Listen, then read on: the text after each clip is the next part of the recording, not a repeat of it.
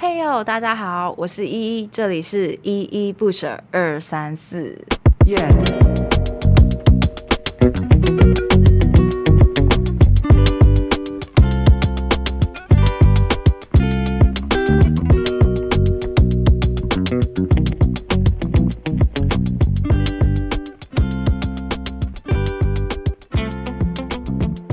Hello，大家好，一周过去了，不知道大家前一周过得如何哦？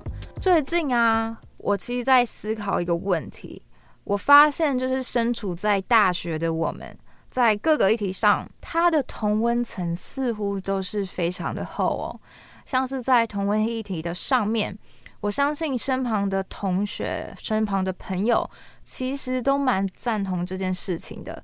就算你是没有表示、没有表态，也没有到非常支持的，那其实也都是不排斥的。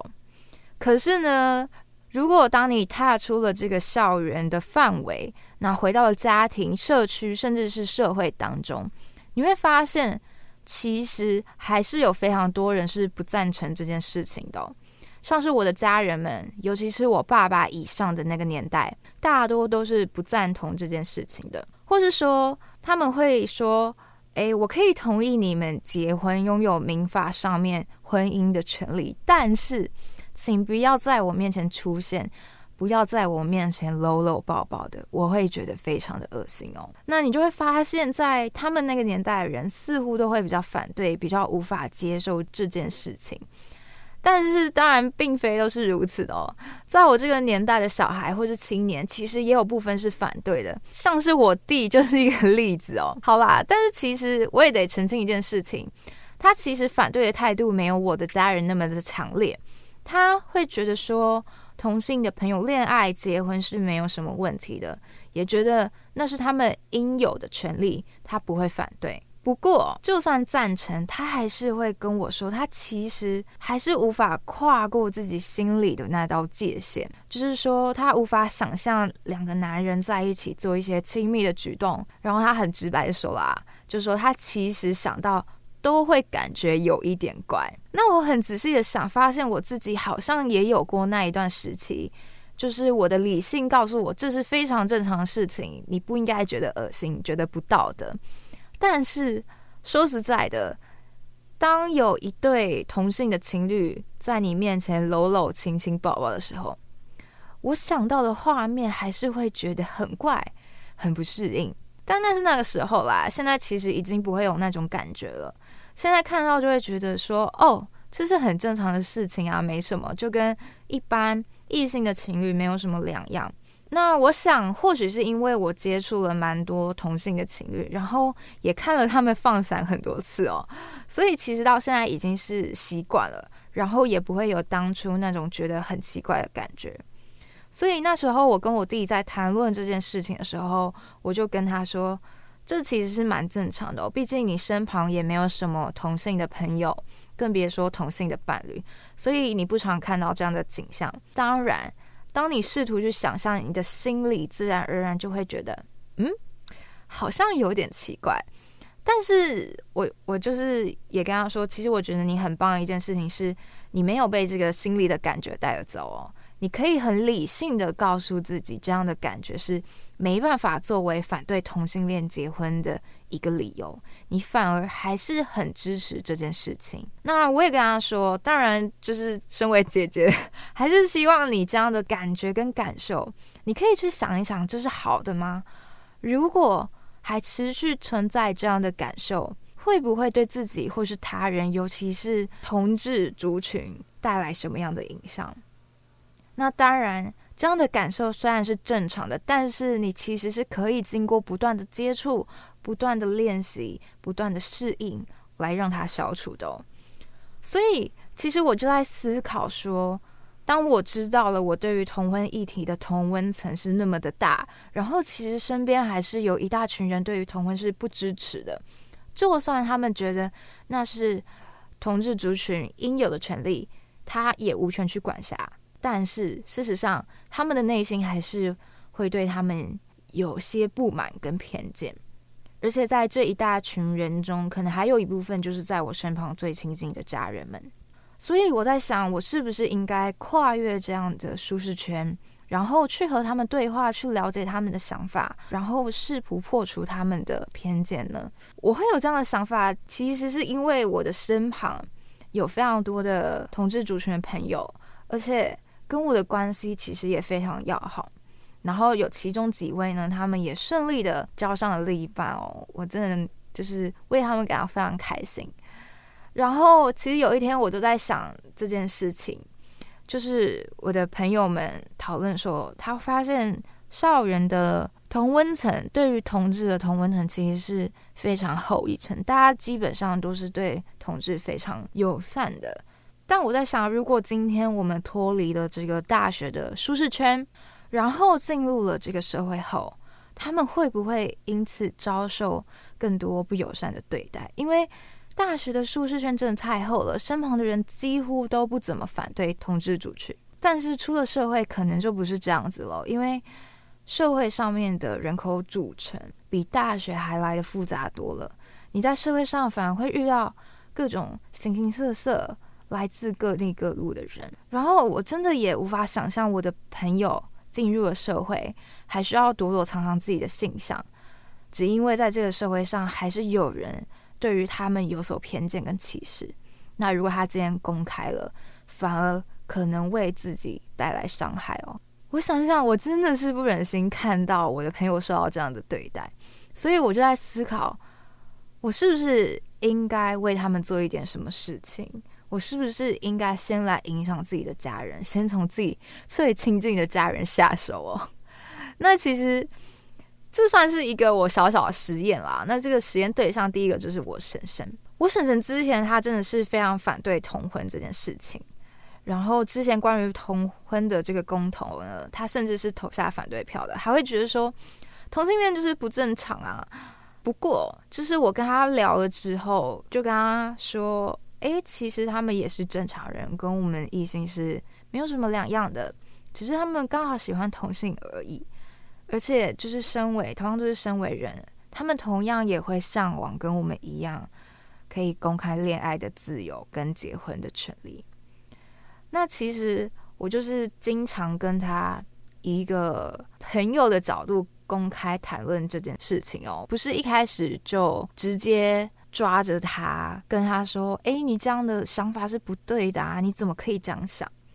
就是慢慢的跟他说，同志族群他们其实也有他们的诉求，也有他们的难处，也有他们的困难。那我就提供一些资料让他去理解。那他甚至就是还自己去找了同志的电视剧跟电影去看哦。那结果呢，就是有一天在车上。我们就是一样，也谈到了这个同志的议题。你知道，他竟然跟我说，他好像能够理解这些人为什么要争取民法中结婚的权利了。而且今天，就算看到同志的朋友像异性的情侣在这个公开的场合上面搂搂抱抱。他也不会再觉得有恶心的感觉了，因为他能知道，其实他们也跟我们一样，只是刚好性向不一样而已。那我对于这件事真的是超级感动，因为你要影响一个人从非常反对同志，到他可以不带偏见的接纳他们，这真的是要花上蛮多的时间的，尤其。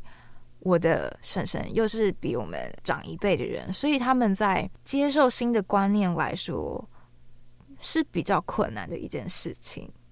然后我还记得，就是我一开始跟我婶婶在谈论这件事情的时候，到她能够接受，其实大概过了一年的时间，所以我真的很开心。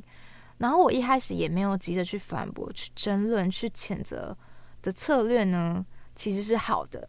反而是，就是我先试着了解他的想法，然后再慢慢给他一些东西去理解、去接触，他自然会发现他印象中的事情，其实并非如他想象中的那样哦。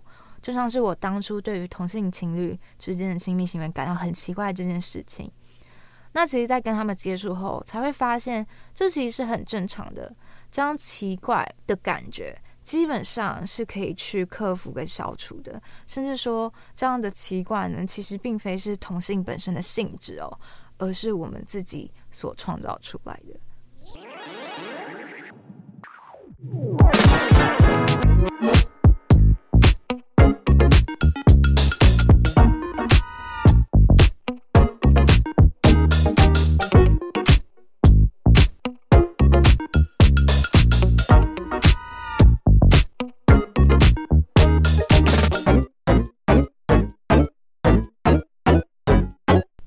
大家好，欢迎回到依依不舍二三四。这一周呢，终于来到了第七集哦。那这次的主题呢，叫做“我弟哭着说他不想当小白脸”。我相信大家从题目就可以看出来哦，这集的主角呢是我的弟弟。那为什么会有这样的一个故事呢？这其实要回溯到我弟高中要升大学的那个阶段。在那个阶段的他呢，其实跟大部分的高中生一样，都在烦恼。高中毕业后要进入大学，还是直接进入职场工作？还有，当决定进入大学之后，他想要选择什么样的科系？是要选择自己喜欢的，还是说选择这个有前途的科系哦？那我弟那时候其实非常烦恼这件事情哦，因为他其实还没有找到自己对什么东西有兴趣，所以他目前并没有办法选择出他想要就读什么样的大学跟什么样的科系。然后他也非常担心说，如果今天他读到了一个大学，读到一个科系，最后却是他没有兴趣的，那这四年不就白费了吗？不就没有任何的意义了吗？因为这不只是他没有兴趣的，也可能是没有前途，是对自己未来工作没有任何关联跟帮助的，所以他就很害怕这件事情。然后那时候，我跟我的家人们其实就是跟他说。你在上大学之后呢，其实你也是一直在尝试哪些东西是你喜欢、有兴趣的，哪些东西又是你不喜欢、没有兴趣的。所以不是说你在升，就是你在高中升大学阶段，你就一定要找出一个，或是选择一个你具体喜欢、有兴趣的科系。其实很多人都是在大学期间不断的探索，才会发现自己喜欢什么样的东西。所以我就跟他说：“哎，你不用担心啊，你现在才刚要升大一，你还有很多的时间可以去一边摸索一边学习，不用急着去说一定要现在发现或是决定你喜欢或是想要走的方向。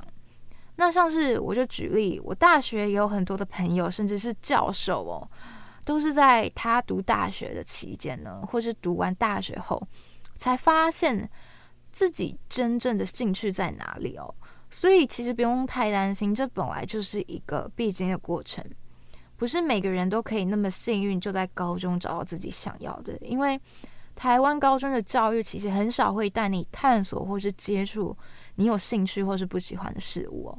所以现在找不到自己的方向是正常的，而且你其实有大学四年可以慢慢的摸索是不要紧的。但是呢，他反而觉得这四年这样慢慢探索其实是非常浪费时间的哦，所以。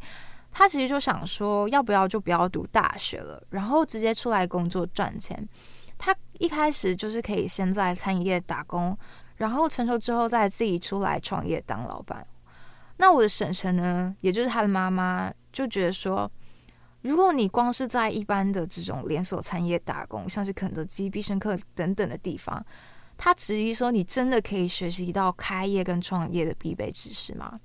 因为你怎么做，也就是基层的小小员工，你学习到的也只有那种非常知识化的工作内容，别人叫你做什么你就做什么，而不是上层创业跟管理的一个思维。所以呢，就是从这句话，你可以非常清楚的知道，他妈妈还是希望他去可以去读一个大学，他觉得大学呢是可以让你学习到你所需要的创业的知识跟想法。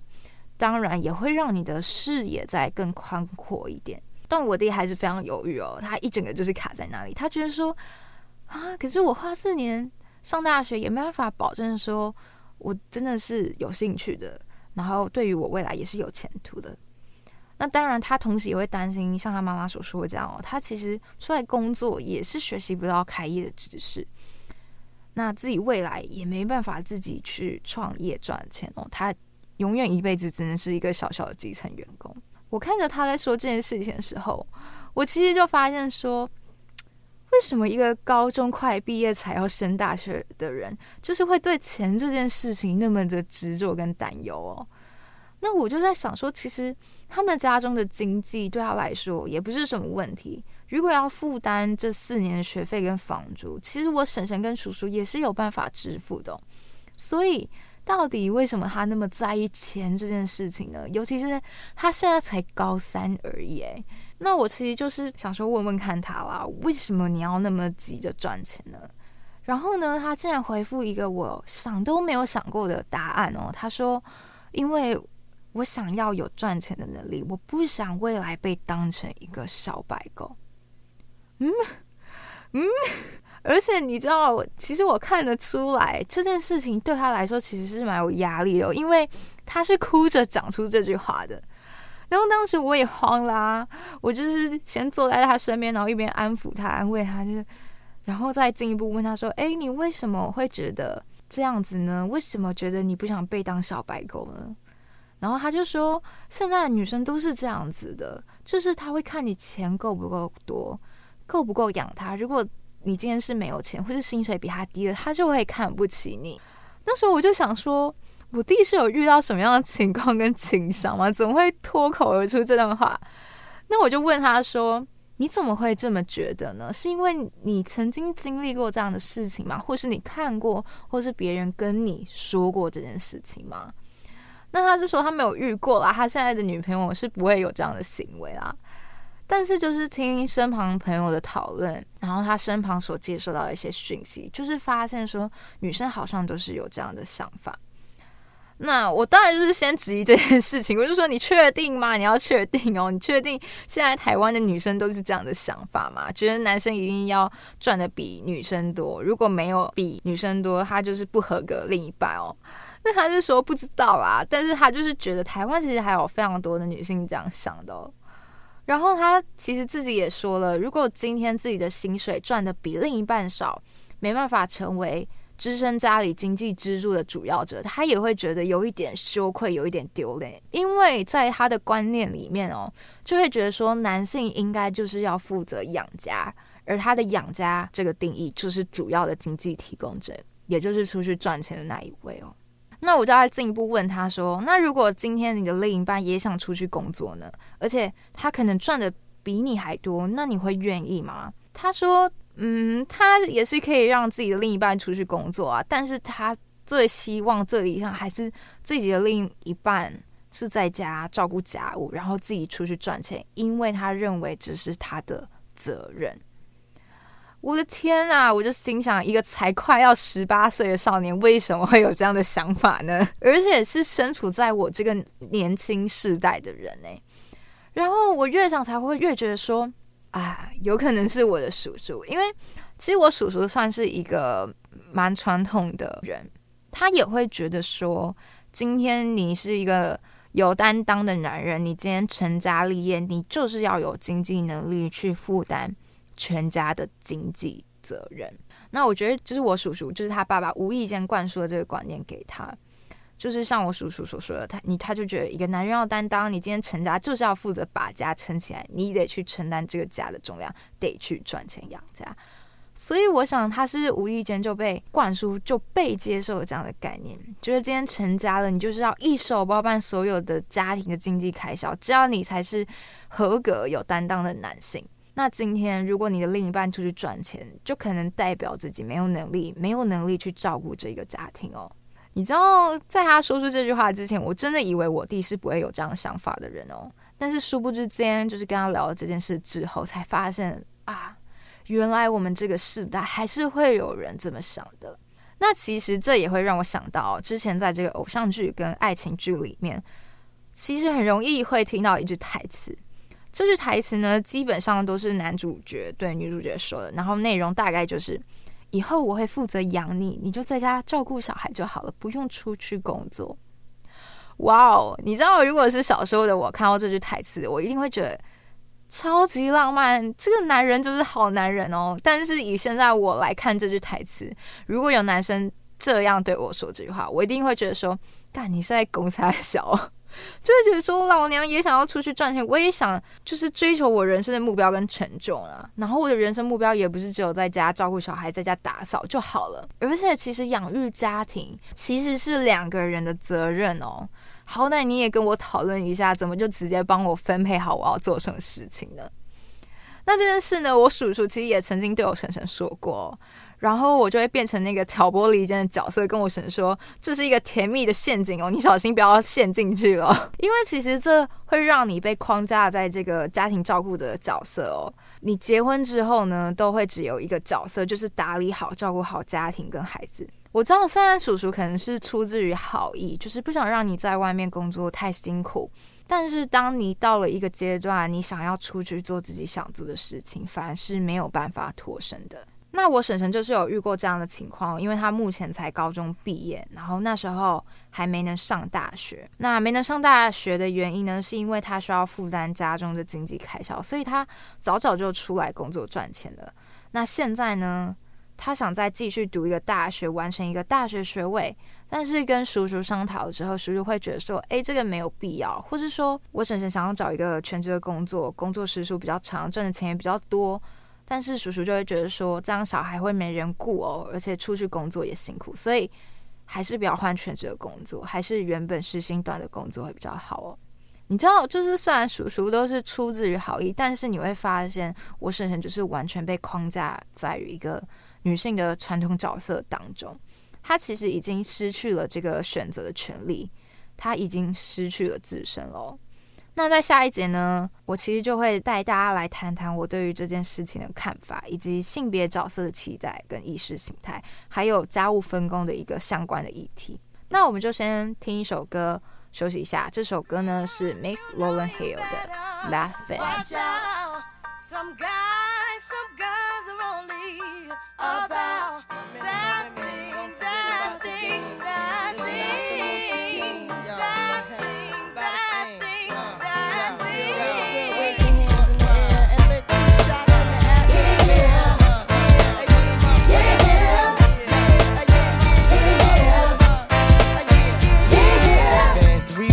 were looking for your friend, the one you let hit it and never called you again. Remember when he told you he was about to Benjamins? You act like you ain't him, they give him a little trim to begin. Now you think you really gonna pretend like you wasn't down and you called him again. Plus when you give it up so easy, you ain't even fooling him.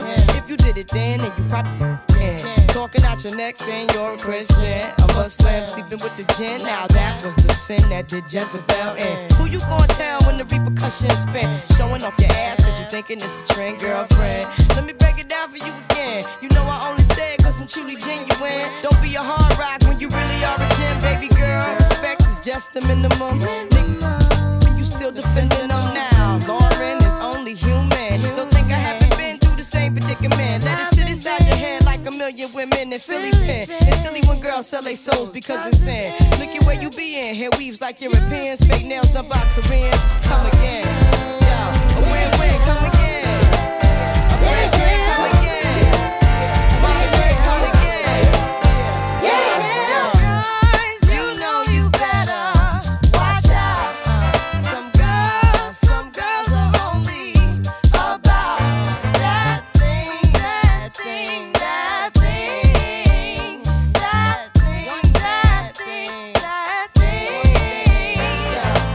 the second verse is dedicated to the men rims and his Timbs and his women. Him and his men come in the club like hooligans. Don't care who they you fan, Papa Yang. Like you got yeah. Let's not pretend. The one that pack pissed out by the waistman, crissed out by the casement. Still the name of this basement. The pretty face man claiming that they did a bid, man. Need to take care of their three and four kids. Been the face in court case when the child support's late. Money taking, heartbreaking. Now you wonder why women hate me. The sneaky silent man. The punk domestic violence man. The quick to busting them stop acting like boys and be men. How you gon' win when you ain't right within? How you gon' win when you ain't right within? How you gon' win when you ain't right within? Uh uh, come again.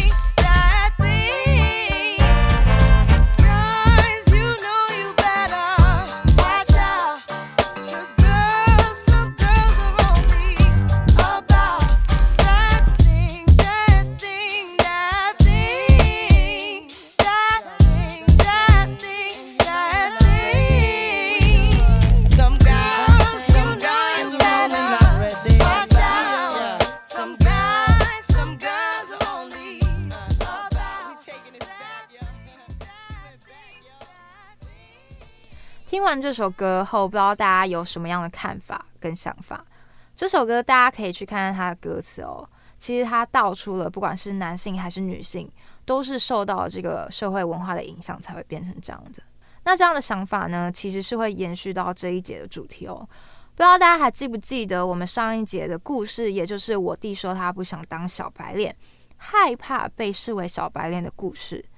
那其实我自己听了会觉得他蛮委屈的，蛮两难的。就是我听到他有这样的想法，会觉得这不是光是他自己想要的而已，是整个大环境、这个社会形塑他不得不有这样的想法。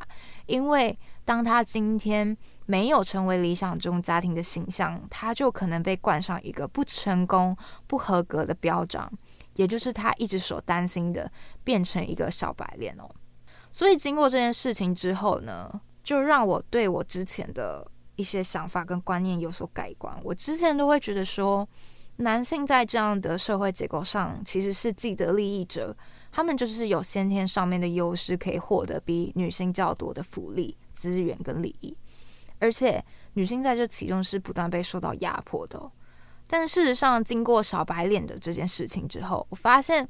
男性同时也是在这样的社会环境跟文化下的受害者之一，他们也会被迫要去成为社会文化底下符合自己角色的形象，就像是做个家中经济支柱一样，觉得男人符合这个角色的期待才是真正有担当的好男人。相反的，当你今天没有成为这样的既定印象、既定形象，你就会被大众的舆论制约。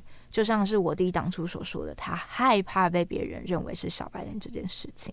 那这样其实就会形成一个循环哦，因为这样的社会环境不止形塑了，或是说被迫限制了男性的想法，其实还会进一步的去影响他的行为跟做法，像是会期望或是要求自己的妻子在家工作就好，或是会说出像偶像剧那种甜蜜陷阱的话语哦。所以呢，就进一步成为了。传统男主外女主内的思维跟行为模式，所以说实在的，他们其实也是被框架在整个社会框架底下，他们其实也是受害者之一。我之前真的会有一点厌恶男生的感觉，觉得他们都是自己的利益者，他们应该要自己知道这个身份，然后去警惕自己会有压迫女性的行为产生，甚至他们必须要主动投入平权工作。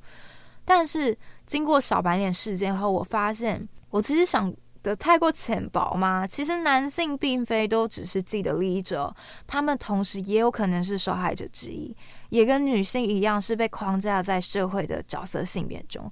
如果他们没有做到这个社会的角色性别的期待，就有可能背负上不好的舆论跟指责。那说到这个男女角色的性别框架呢，其实在家务分工上面会蛮明显的。在非常多的研究里面啊，都会指出说，男性在家务分工的时间频率跟项目中，通常都会有明显的分野。也就是说，家务工作好像被分成了男性家务跟女性家务，像是男性会经常做这个非持续性、非重复性跟非例行性的工作，那女性呢，则比较常从事这个持续性、重复性、例行性的工作。像是这个男性呢，比较常做这个修理家居啊、倒垃圾啊，或是修草坪啊、浇花浇水等等工作。那女性就是比较多是在打扫清洁、洗衣晒衣、煮菜采购这些琐碎的事项哦。而且还有一件就是非常吊诡的事情哦，就是男女在于知，也就是知道的知这个方面哦，他们都会觉得说，今天男女都应该是要共同分担家务的。但是呢，不管研究的结果。是怎么样的？我们的统计数据依旧会显示，这个女性比男性做了更多的家务工作，不管是投入的时间频率还是项目。那当然，就是有时候学者就进一步研究，想找出这个男女家务分工的一些运作跟机制哦，就是到底怎么会形成这样的家务分工呢？那这里呢，我就简单介绍这四个理论。第一个是叫做性别角色意思论。第二个叫做时间利用，那又叫做时间容许论。第三个呢叫做相对资源论，又叫做协商论。那最后一个叫做社会交换论，又叫做依赖理论。那第一个性别角色论是说什么呢？这个性别角色呢，他就强调人们对于角色分工的认知是来自于各自社会所建构的对于性别角色的态度上面哦。也意思是说，这个什么性别该做什么，该有什么样的印象，都是有既定的框架。那在这个性别角色意识论当中呢，通常就是会受到这个宗教习俗、社会风俗或是伦理规范的影响。那举个例子，就是像在这个极端的父权社会里面哦，例如像是印度，他们在这个庞大的男性威权跟家长式的作风下呢，多少都会无意识形塑女性应该负责家务的形象，以至于女性成为家务中主动而且主要的承担者。那这个就是一个性别角色论的例子。那另外呢，还有时间利用论、相对资源论跟社会交换论。那以上的这三个论点呢，其实有别于这个性别角色论的。他们并不认为家务工作全然都是透过性别角色意识来分工，在某些情况当中，它可以透过理性计算来分工，而且双方贡献的时间、收入、职业声望、教育程度等资源，就会被视为这个计算的内容跟筹码哦。那时间利用论呢，就是将家庭比拟成一个市场中的一个生产单位，然后为了可以使它拥有最大的产出，维持基本的运作，这时候就必须要对这个家务进行分工嘛。那要如何分工呢？就取决于这个夫妻的相对时间，也就是说，谁的时间多，谁就做越多的家务工作；而谁的时间少，谁就做较少的家务工作。那其实有非常多国内外研究都可以支持这个论证哦。那像是在这个赖柔跟黄新惠的论文里面，还有唐贤美的研究资料，其实都显示说，就是说当这个就业女性的工作时数增加的时候，她的家务工作其实是会减少的，而且会反向的提升她配偶家务参与的量。那这个大概就是一个时间利用论的例子。那相对资源论呢，它则比较着重在权力结构的层面来说明家务分工。它利用了这个个人资源来作为分配家务工作的原则，或是说将这个个人资源视为筹码来进行家务工作的协商。那在这个相对资源论中啊，最常被拿出来协商的筹码是这个经济资源哦。那它通常是大程度的影响了这个家务工作的分配。那其实当然不是只有经济资源啦，其他的协商筹码可能还有这个年龄、教育程度跟职业声望等等。所以呢，就是统合这些协商筹码，统合这些个人资源。如果在这个理论中，你的个人资源越大，就代表说你的权力越大，那你通常都是有较多的筹码可以去协商。所以你普遍都会选择较少的家务工作啊，因为。至少比较轻松一点。那如果你是个人资源少、权力者比较弱的，你的谈判筹码就会比较少，所以你就比较容易去偏向做那些非常繁琐、负担比较重的家务工作。那其实像是在同篇论文里面，像是赖尔柔跟黄慧欣的研究里面就发现说，他发现教育程度对于这个男女家务分工其实是拥有一定的影响哦。如果今天这个女性的教育程度越高，她从事的家务其实也会越少。那也有国外研究发现说，诶，其实不管性别为何，当某一方的收入越高的时候，她负担的家务工作也是会越来越少的。那最后呢，则是这个社会交换论哦，它又称为这个依赖理论。那这个社会交换论呢，是奠基于这个相对资源论底下的家务分工理论，它是侧重在这个夫妻。单方面的交换价值，也就是说，当某人的这个个人资源越多，他就越可以得到这个婚姻以外的满足哦，也就代表说，他对于婚姻的关系依赖程度其实是会越低的。那反而呢，如果是某人的这个个人资源越少呢，则代表他越无法得到这个婚姻以外的满足，所以呢，他对于婚姻关系的依赖程度也就会越高哦。那这个婚姻依赖关系的高低呢，也就代表着说他在家庭内权力的高低。所以，当今天他对于这个婚姻依赖关系低，那就代表说他在家庭内的权力是比较大的。那他今天对于这个婚姻依赖关系是高的，那其实他在家庭内依赖关系是越少的。那像国外就有一个研究就说，其实你就可以看出，当这个妻子收入不变的时候呢，这个丈夫的收入越高呢。其实是会做越少的家务，因为收入越高，就代表说他的个人资源越多，所以他越可以从这个外在的收入得到婚姻以外的满足，所以他对于婚姻的关系依赖也比较低，那他就有越多的权利不去做这个家务分工哦。所以你会发现，其实家务分工背后的运作跟机制，没有我们想象中的那么简单，是光靠这个性别角色论就可以做统一全权的解释哦。它其实还是有蛮多理论跟解释空间的。那除了上述论点之外呢，其实还有一个理论叫做分配正义观点。那有心的人其实可以上网查查看。其实今天的内容就到这里告一段落哦，那大家就可以去想想看，说，诶，自己曾经是不是也有遇过甜蜜的陷阱这件事情哦？还有可以开始想想看，你今天在看这个家务分工的时候，会不会发现还有没有什么因素是导致家务分工会不平均的原因？好的，那今天的内容呢，其实就告这一段落。那我们。也一样，就以一首歌来当做今日的总结。那这首歌呢，是 Erykah Badu 的《Bag Lady》。Bag lady, you gon' hurt your back. Dragon.